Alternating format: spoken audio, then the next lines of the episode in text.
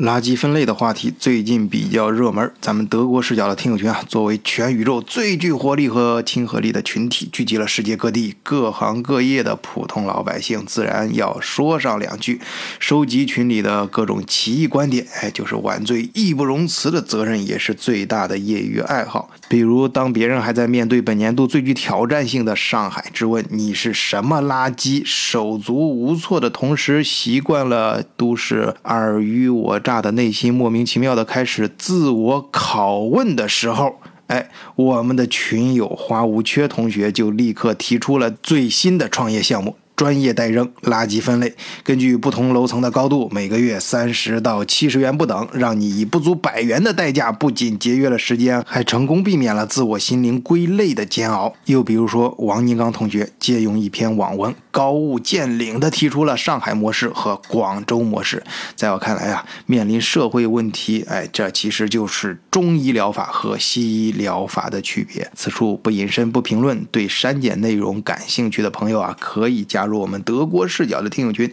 在这里，世界各地不起眼的角落里，时不时会冒出些不起眼的人，但是却能让你常常有一些意想不到的收获。那么入群方法呢？请看节目的简介，加微信 m o o n 二零零幺四十二。最后呢，啊，还是 King 锦同学啊提出了最有价值的建议。晚醉大哥给我们讲讲德国垃圾分类的处理办法呗？哎，兄弟，我知道你代表了广大听友的心声，今天我就跟大家讲一讲我观察和总结出来的关于如何实现垃圾分类的德国模式和日本模式有哪些不同，以及德国解决这一问题的四大法宝。换一个视角，也许世界大不一样。以德国视角，晚醉为你评说天下事。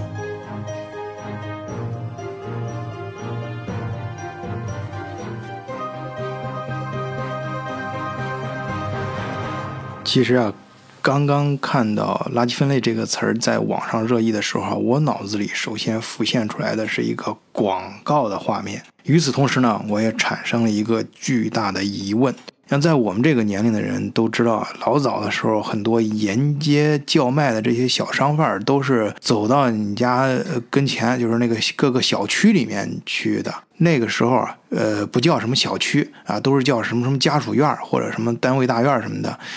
呃，我们呢都是很很兴奋，小孩就会跑出去换东西啊。你注意啊，那个时候是换啊，不是买啊，就是呃不用钱，就是家里面的粮食啊或者什么旧货啊，去跟他换。你用钱直接买也可以，呃，但是突然想到一个事儿啊，就顺便说一嘴，就是我我突然想，那个小商贩啊，他当时究竟更喜欢哪种方式？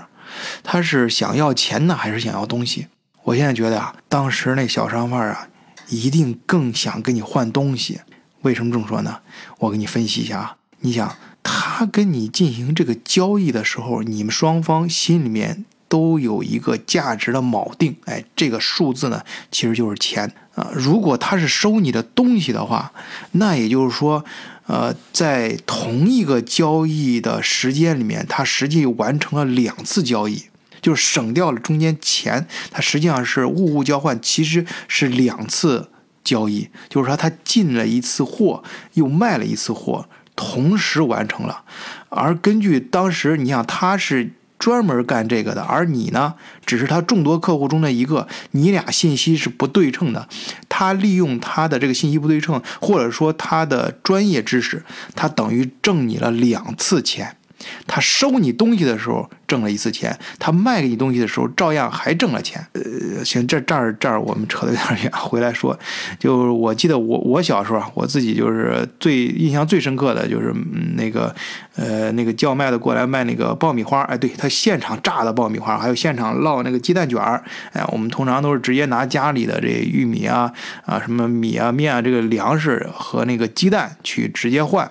呃，我刚才那个呃说到那个广告啊，呃是怎么回事？就是，呃，我那是我出国之前的时候，老早时候看的一个广告啊，嗯，我记得很清楚，是一个牙膏广告，但是。牌子我记不清了，好像是中华牙膏。它那个广告画面直出来之后，直接就是一百多年前啊，那个民国的场景。哎，一个小朋友啊，听到那个啊什么那种弄堂胡同里面啊那种叫叫卖，就赶快把那个剩下的那个牙膏就挤干净，然后拿着牙膏皮啊就去换小玩具。哎，这这个广告它当时这个呃这个真实性啊还有逻辑性，咱不不是今天咱们讨论重点啊。但是他描述这个事儿，就是用这个牙膏皮或家里东西去换小玩具，想让换东西，这事儿我相信是真的，而且我相信在一百多年前就开始有了。我们看过一些比较早期的连续剧啊，就是演那个八十年代的，呃，就是或者是刚改开开刚改革开放那时候，你能看到当时那些很多那个收旧货的，什么那些捡破烂的这些人。有一期节目我也提到过一次，那个温州一家人，他一开场那主人公就是跟另外一个捡垃圾的在街头，他们为抢一个废弃的塑料，哎，两个人差点打起来。在我小时候，就是大院里面是肯定定期会有人来收这些旧东西的，你像旧报纸啊，什么旧书啊，嗯，还有这个玻璃瓶。啊，就是小时候经常去去去拿这个卖卖钱嘛，也是一个很不错的收入。我记得 肯定是有一有一年啊，我们小伙伴有家属院，我们是那个从小一块玩到大，这人都比较稳定嘛。我们几个小伙伴，那个一一起啊，就是。呃，在暑假的时候，我 我们就是到周围工地上去捡那个废铜烂铁，就是那什么呃个铁钉啊、铁丝，就是人家不要的啊，就那个呃有有些反正嗯就那个各。工地上不是很多那个钢筋嘛，钢筋头剩那些小头小啥的，反正我们去捡，然后搜集到一块儿去卖钱啊，卖废铁。哎，我们当时还我记得还不错啊，是至少是，嗯，我卖了钱够我们那一暑假去游泳买门票啊，反正这都是很不错的回忆吧。在这些回忆当中呢，嗯，还有一个就是更极端一点的啊，就更极端一点，就是我小时候每次回乡下，呃，我记得可清楚，那在当时啊，在农村，我印象中，现在我使劲想啊，我使劲想，就觉得，我就想不出来那时候在农村有什么垃圾。好像那时候农村就没垃圾，我不知道听友就跟我这个年龄或者比我年龄大一点的回想一下，咱一块想想，你小时候你你记得那时候农村有垃圾吗？我记得就没有，或者用过的什么呃瓶瓶罐罐啊，什么那个呃什么塑料袋儿啊，甚至纸袋都会分门别类的给保存好，哎叠吧叠吧哦弄好，呃就放那儿等着再再次用。即使那时候你像厕所那个 粪便什么的，也都是定期呃挑出来去，那不是叫有个词儿叫挑大。粪嘛，就就就挑出来去去浇，去浇地，呃，都不是垃圾，那都不是垃圾，都都是都很有用的啊。反正就是在那个年代啊，感觉就没有什么垃圾啊。当然，如果换一个视角讲，那按照现在人的观点，可能那时候的东西全是垃圾。就是说，其实，在我们现在定义的垃圾，在那个时候，我觉得都充分的回收利用了。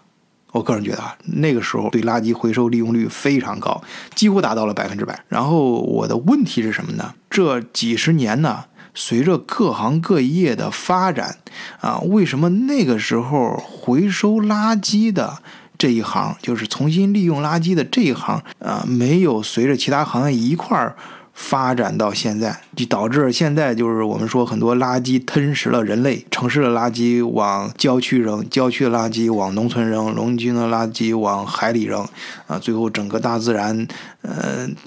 都充满了垃圾，然后是鱼在吃了这些垃圾，人在吃鱼，又回到人体内，垃圾又重新回到人体里，啊，等等，这个大家在群里面也各种说嘛。这样这个问题呢，我们先不急着回答啊，我们先放一放，我们来看看日本和德国。提到日本的垃圾分类啊。那我想很多朋友和听友，那肯定要暗暗的伸大拇指了。那这个，凡是去过日本的朋友，肯定都深有感触啊。至少大家在网上看到的有关的这种文章介绍啊，比如牛牛奶、什么酸奶的包装的，吃完之后那纸包装就得翻过来，把里面给洗干净，然后呃晒干。然后再作为垃圾扔掉。玻璃瓶呢？那那外面那层包装纸要撕下来，和瓶子要分离开啊。那个纸里面如果有一些，比如说有些金属线呢，呃，或者一些细丝啊，那还要把它抽出来，哎，单独再进行分类。这种垃圾分类的方法呢，可以说是在日本做到了极致啊，当然是好事啊，它可以大大的提高垃圾的处理效率。这垃圾分类、回收、利用啊，这对整个人类的经济效益还有环境保护，那毫无疑问是件正确的事情。咱们说到德国啊，我感觉在媒体上对德国这方面好像有点神话。其实我在德国日常生活，我感觉德国的垃圾分类，嗯，是没有那么到位。至少比这个日本可是差远了，嗯，但是德国有它自己的特点啊。咱们咱们先说好的一面啊，你看，像每个小区啊，它都有专门扔玻璃瓶的地方，扔纸的地方。这玻璃瓶呢，还会分开棕色的、绿色的跟透明无色的。反正我是每每个月或者每一两每每一段时间吧，我都会去去扔。有一次，我跟颖达就是要处理这么一大袋子公司的瓶子。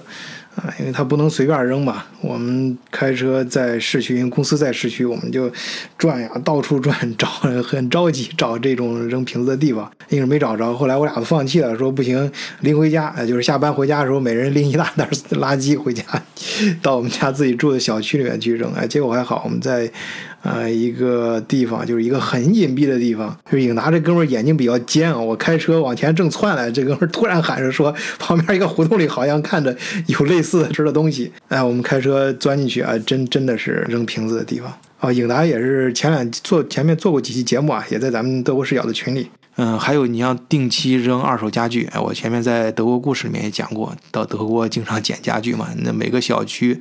他扔家具的时间都是固定的。德国人他习惯很好，都会把这个家具，嗯，反正后来我也是这么做的，就是扔什么家具的时候把它拆好啊，然后呃尽量把它拆的时候那些螺丝钉啊什么也都包好，然后拿拿绳啊什么的。捆到这个家具上，让人收收这个家具的人呢，能非常好的把它二次利用，重新组装。我觉得这是个很好的习惯。公共场合，那你比如说有些，当然有些地方分的不错啊，特别是你像好的那些机场啊，一些比较大型的一些车站，呃，它的垃圾也是分类的啊，就跟家里的这一样，呃，是分着蓝、黄、红、黑啊这四种颜色，但是有。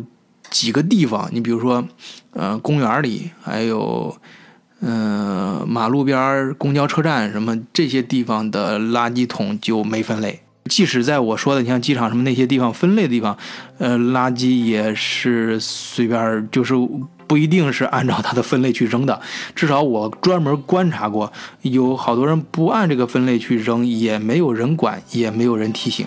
啊，更没有什么惩罚。呃，那。那这么说的话，德国的垃圾分类是不是很糟糕？不是，嗯，其实德国的垃圾分类做的还是很不错的，只是在扔的时候分类并不是那么清楚，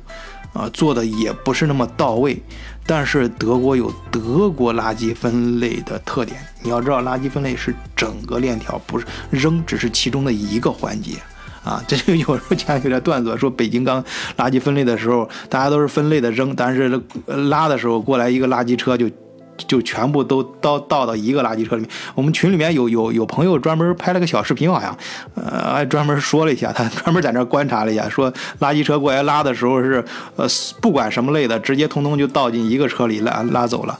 那么关于德国的垃圾分类问题呢？我想从四点来讲，我认为也是德国解决垃圾分类问题比较成功的四点，值得我们借鉴。第一是定规矩。其实啊，在德国上一世纪七十年代的时候，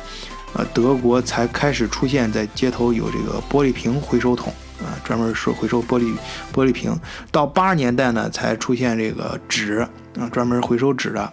嗯，这些呢，我这这两个我刚才说了，已经在德国大部分小区都已经很成熟了。到九十年代，啊，每栋楼旁边才开始设立这个分类的垃圾桶，啊，包括后来这个引入可降解的生物垃圾桶。但是它这个过程呢，嗯，就是首先是人家想到这个相应的法律法规把它定好，啊，你比如说在这个我刚刚说到。九十年代，他就开始回收纸的时候，人家就出台相应的包装法啊，一是一九九二年就出来了。德国的包装法是在一九九二年生效，包括可回收塑料垃圾在内的分拣系统才广泛实施。然后第二点就是理念，这个垃圾分类的意识，就是我前面讲过，我非常喜欢德国的一点就是比较自然。这个自然有好多听友朋友 说说的有点抽象，什么叫自然？其实就是你你觉得它是什么样，它就应该是什么样。而且它的法律法规出来之后呢，你就觉得很合理。这个合理体现在什么呢？它的系统的自洽性，就是他要德国人要干个什么事儿，他一定是成体系的去干。就是他要是垃圾回收啊，这个整个这个理念，他要从他他要他要整个一个体系去讲通这个事儿。就是我们为什么要做垃圾分？你像以前的时候，呃，回收垃圾的理念就是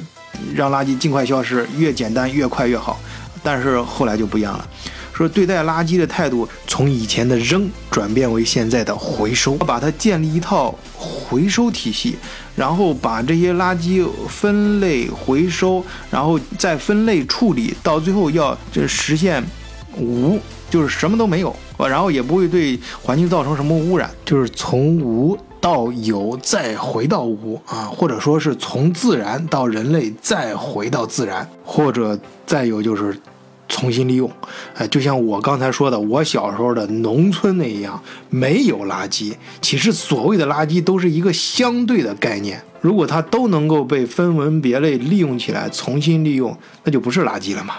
当然有些东西比较难啊，你像那塑料什么的这种东西也是大家都知道，塑料降解在自然中要几百年，甚至有现在有些塑料制品要上千年，就几乎你可以把它看成是几乎不可降解的东西，就是垃圾。都所以塑料对现在人类垃圾危危害很很大。德国现在推出一些活动，就是提倡生活中没有塑料，就你家里用的任何东西，包括你吃啊什么的都不包装什么的都不用塑料。啊，这接着回来说，他这个对待垃圾体系这个。呃，思思想啊，就是首先这个实实现这个整个这个观念的转变。我记得有一个朋友就是在汉堡，他学的就是环境这方面。然后他毕业的时候，他就给我，嗯，他就是说很想找到这方面工作。当时是聊天，然后他就讲到他们有一个技术，当时我是好像是接触了一个什么项目。嗯，正好是他们的教授也在做这个项目，他就讲他教授跟中国做法的不一样。中国有些垃圾小区垃圾啊，基本上就是靠烧、靠埋。啊，第一步烧就是垃圾焚烧，焚烧完之后烧不干你，要拉很多有些到烧到最后烧不干净，剩下灰什么的就给它压缩成这种板砖什么的，然后往地下埋。你不处理垃圾肯定是有进步了，但是对环境也是有污染。你埋到地底下，你知道环境治理越往下是越难的。就是你能看到，咱们其实说空气啊，这些雾霾啊什么的，其实这相对来相对来说啊，这是最容易的治理空气。然后往下治理土壤就已经很难了，因为土壤的污染的话，你得把这个土全部换掉，换成新土才能治理。然后再往下，你看你在这个地下水什么的，基本上一旦污染就彻底污染了。这这就就没办法，就是人都没办法治理。前段时间国内网上爆出来的那个往地下水里面打污水，这事儿很可恨嘛。因为它一旦这个地下水污染，这整个这个地下水的水脉，就是用这个地下水的，那就不知道多少人了，那都会受到污染，而且没办法治理。你你你总不能把这个地下水给抽干换成新水吧？就根本不可能。所以越往下越难。所以如果是然后焚烧完之后剩下残渣给它往地下埋。那你对地地下的污染，你可想而知了。他说他那个教授的办法呢，就是可以实现完全降解。小区边上建一个垃圾处理站，这个垃圾处理站就专门处理这个小区的垃圾，生活垃圾。这种生活垃圾，它能够处理到最后 nothing，就是什么都没有。就不需要往地下再埋什么东西，呃，当然它是周期也比较长啊，然后整个系统的维护成本也相对来说比较高。当时很可惜，这个项目谈没有谈成，可能是有有刚才说那两个原因吧。德国这个意识啊，就是它首先是你要把这个对待。垃圾，你不是一个简单的，呃，像第一条那个说的，你法律法规那个很重要，你你，但是你光靠法律法规，现在现现现现咱们群里面说到的，呃，上海现在推出的各种方法，还有我想以后很快会推开其他各个城市都会提供自己方，这些条文法规呢，这是一方面，但是第二方面呢，你要把真正人们的意识给更改过来，让大家真正理解这件事，然后成体系的，让自洽的体，觉得这这个事儿说得通，哎，这事儿，呃，应该从意识上就能够接受它，而且这种意识，德国是把它做到什么地步呢？把它垃圾分类这事儿编到童话书里面，童话书里面。哎，就是从小孩从幼儿园，从你开始认识字儿开始，人开始学知识、有意识的时候，这这这就像钢印一样打到你的意识里面，对待垃圾的这个意识，从根儿上，从这个意识上都给你转变过来。好，我们说第三点，因为光有这个条文呐，有法规，然后有意识还是不行的。第三点要什么？从这个具体利益上，哎，也给你想办法，就。比如说，这个在我在欧洲，在其他国家出差，还真是，嗯，其他国家没有这个，还真是德国特有的，就是这个压瓶费。到德国之后啊，你知道你你在德国超市里面买那个饮用水啊，到德国就是买矿泉水，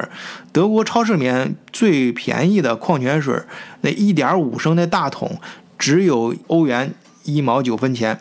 但是它的压瓶费有两两毛五，也就是说你花你去德国超市里面买最便宜的矿泉水，你那个水只值一毛九，但是那个瓶子，哎，你要花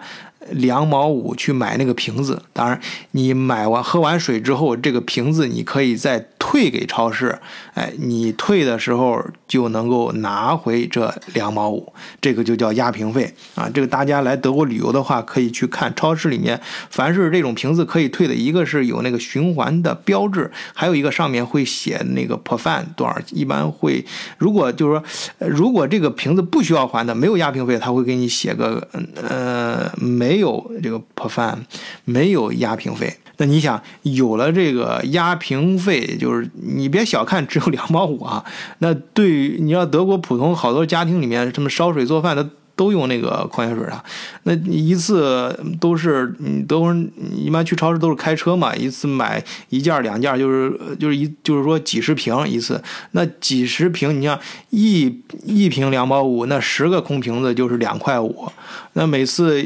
退，反正我的经验是一般我们去。呃，买水的话，就是那有时候会专门开车去买水，买水买一次水，那就上一次的空瓶也退，退这种话一次退下来，就呃就将近呃有，反正我的印象平均比较正常情况都是五六欧元。五六欧元在德国超市里面能买一盒牛肉了，那也不是个小数目啊。所以说，从这个利益上，哎，就让你养成这个塑料垃圾。你一般那个瓶子都是塑料嘛，回收回收的习惯啊，人家会专门处理啊，这自然就分开了嘛。当然还有瓶子，那个玻璃瓶的也有压瓶费啊，还有那个和那个呃铝合金那个罐装。罐装的铝合金，呃，那种有饮料，那种比较比较多的是功能性的饮料，还有啤酒，那种铝合金的易拉罐，啊，铝合，呃，易拉罐铝合金小瓶子，那也回收啊。你要这样的话，很自然它就分开了，那就就就从你要从从你的金钱利益上，老百姓平常的这种小小利益，哎，你别小看这个这个钱不多，但是就解决了大问题。好，然后是第四点，哎，第四点这是。重点，这点我觉得是德国，我个人觉得是比较聪明的一点，就德国垃圾分类，虽然它在扔的时候分类并没有像日本那么到位，可是这垃圾啊，下一步在处理的时候，它引入的这个科技手段可是非常多了。其实你要知道这。就我我我我始终个人觉得啊，就是我为什么我刚才说自然这个事，德国有很多政策非常的符合人性，很自然。就是你其实你想人的本性，你垃圾分类大致分类是 OK 的，但是你要想分到日本人那种垃圾分类的状态，那其实用变态这在这方面我还不太想用变态这个词儿啊。要说真的就是有点变态，但是人当然日本因为日本人家垃圾分类人那是值得佩服的，人家能分到那个地步，确实是显示人家素质很高。但是我。觉得从人性的角度来说，一般人做不到。嗯，吃酸奶的时候，你那个酸奶酸奶下面盒它是塑料的吧？那酸奶盖儿那不是一下揭开，不是好多人舔酸奶盖儿？那你舔那个那个是铝制的。你那个铝制的，你说你扔酸奶瓶的时候，一般都是就一块就扔了嘛。那你要像日本那么分类极致，你肯定要把揭开那个呃铝制的那皮儿给扔到一个垃圾里面，然后塑那个塑料的盒给扔到另外一个里面嘛。你这样子分嘛？但是一般人肯定是随手就就扔了嘛，不会说是分分的那么细。呃，但是你。但是德国是这样，你可以一块一般都是一块就扔了，就是皮儿跟那个那个铝制的皮儿跟那个塑料盒一起一块扔的。但是到他扔扔的时候，呃，到他扔了之后，人家垃圾，嗯，在垃圾回收站那块儿，人家会把它分拣开。但是最早的时候是这种传送带上啊，人站在这个传送带旁边去分拣，手工分拣这垃圾，啊，这样的话可以增加很多就业嘛。但是现在随着科技的发展啊，啊，也这这样子肯定效率太低了。业界开始尝试借鉴这个矿山农业机械技术啊，去分拣垃圾啊，比如说震荡筛拣机。啊，可以用于把煤炭或土豆按照不同大小分拣开。随着这个时间嗯发展啊，这个技术也跟着在日新月异，越来越成熟。哎，这这点大家可能感觉到啊，你想这对于提高你国家的这个这方面的科技是不是很有帮助？你琢磨琢磨啊。比如说，你可以引入这个红外线呐、磁铁呀、啊等等各种先进的一些手段，甚至于人工智能。你你要知道，现在这个德国这个垃圾分类啊，它绝对是一个高科技行业啊，那是很多那个什么大型的计算机啊，在背后在运算啊，它可以在几秒钟之内把不同的塑料、金属分开，而且。会出台相应的越来越多的法律法规啊，让这些垃圾，呃，回收行业啊成为一个高科技行业，保证这一条，这这是德国人我觉得比较聪明的地方，把垃圾回收啊这个当成一个科技产业去发展。你要是研究这样的话，它不仅是推动了这个垃圾分类的科技啊，而且还推动什么包装设计师，就是说你搞这个。包装的这个一一开发的研究人员啊，和和这个工程师，他一方面可以改良回收的技术，另外一方面对产品进行重新设计，哎，让它更便于回收，就是更便于机械化操作啊。我我这段时间正好也从事一个项目，就是做二手车，因为中国的二手车也越来越多。啊，就是你像各个地方可能要建这个二手车的回收中心，我最近在接触这个项目。这个如果有听友你所在地正好有这个项目的话，可以联系我，可以我们可以帮你去做这个方案。就是因为你要中国的二手车，我看可能就是很粗暴的把二手车回收过来去处理，但是以后你像中国，其实中国汽汽车市场这么大，那以后报废的车越来越多。那这个报废车怎么报废？你要知道，德国是把这个车，就是首先是全部拆解，全拆解，就是铁，它的塑料线，包括里面的油、油罐呃呃呃轮胎、轮毂，你要全部拆开，而全部分类，这样的话。那对环境才不会造成污染。第一，你要保证对环境不要有什么污染，然后把它全部拆开，包括它的油。你看，你二手车，你看一个油可能你都是油箱里面剩多少，但是，你整个去每天几百辆的话，那整个他们的油箱啊，还有这些处理这污渍、油渍，那是对那一片土地很大的污染。那这些东西。怎么去处理？怎么回收？那德国人真的做的很到位。然后把他们，你第二步就是第一步是保证没有不要太多污染。第二步，呃，再把这些呢按照分类分得非常细，然后把它都打成原材料，你才可以进行二次利用吧。然后重新进入工业体系进行生产成其他的产品，从经济上和环保上才非常的有，嗯，才对嘛，这件事儿才正确。啊，所以这方面呢，呃，我是最近正好接触这个，我也是觉得中国很有必要在这方面多下一些功夫。啊，有的时候可能我们说，呃，我们系为了发展，嗯，经济呢，经济快，所以产生的副作用就是环保上有问题。但其实从我刚才讲这个事儿，这个理念，就是我们引入，我最想讲的是什么呢？就是我们要，嗯，德国，我具体讲这四点啊，归结到最后，我还想就稍微强调一点的，就是我们对回收垃圾这个事儿啊的理念应该有所转变，像德国一样从理念上转变，它其实它对环保跟经济发展可能不冲突。你要是从这个方向，你把它就刚才我说的，你按照正当的方式，你发展你相应的科技，那么如果用这种思维方式去思考呢，去这种思维方式去对待这个体系呢，那么环保和经济发展就是一回事儿，它是相辅相成的。